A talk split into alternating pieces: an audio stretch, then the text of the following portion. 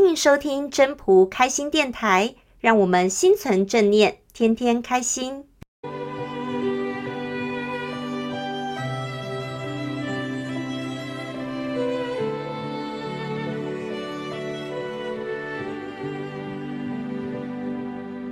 各位朋友，大家好，我是主持人 Marie。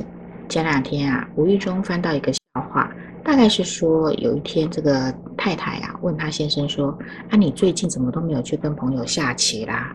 这时候这个先生呢就淡淡的看了他太太一眼，说：“如果有一个人赢棋的时候，就一直滔滔不绝、洋洋得意的猛夸自己很赞。”可是等他输棋的时候，却脸色非常的臭，而且还对对方呛声说：“哎，你只是运气好，让对方不要太得意这样子。”那碰上这种人，你还会跟他下棋吗？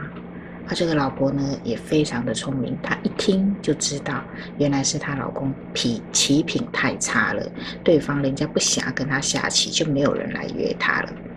果然，这个先生他也有挺有自知之明的，就也不等他太太回答，就说：“你铁定是不愿意的，所以呢，他也不愿意。”我有个朋友呢，也是这样子，平常呢是位好脾气的人，好好先生，好好小姐。但是，如果你一旦跟他玩上游戏，而这个游戏还牵扯到输赢的时候，哦，他的情绪就很容易外露了。久而久之呢，我们也知道他有这个臭毛病，所以在游戏的时候，玩游戏的时候啊，尤其是如果他输了，在这个时候我们在开玩笑的时候都会拿捏分寸，反正等这个游戏一旦结束的时候，它就会恢复正常了。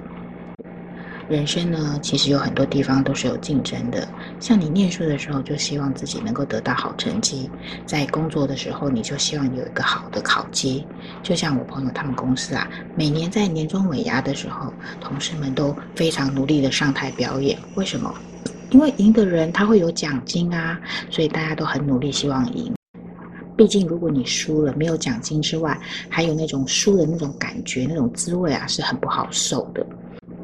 可是，如果在面对胜利时一直会得意忘形的人，我想应该也是不太会受人家欢迎的。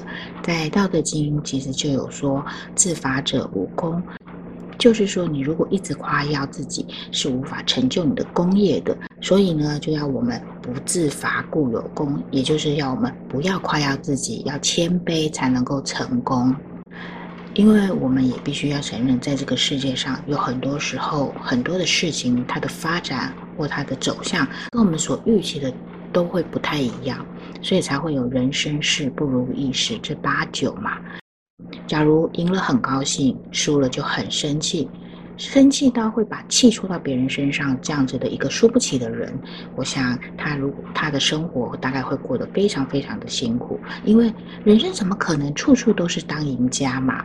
但是如果你输有输得起的气度的时候，这个时候我们的人生路走起来反而可能会走得更顺遂一点。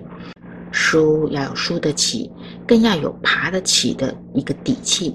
跌倒不可怕，只要你有足够的力量能够站起来。一个一直一帆风顺的人生，反而会让你在遇到挫折的时候一蹶不振。毕竟天有不测风云，人有旦夕祸福。既然输了，输了就输了，认栽。如果说你有这样的气度的时候，能够输得起，还能够得起，那么下一回你就能够赢得漂亮。谢谢大家的收听。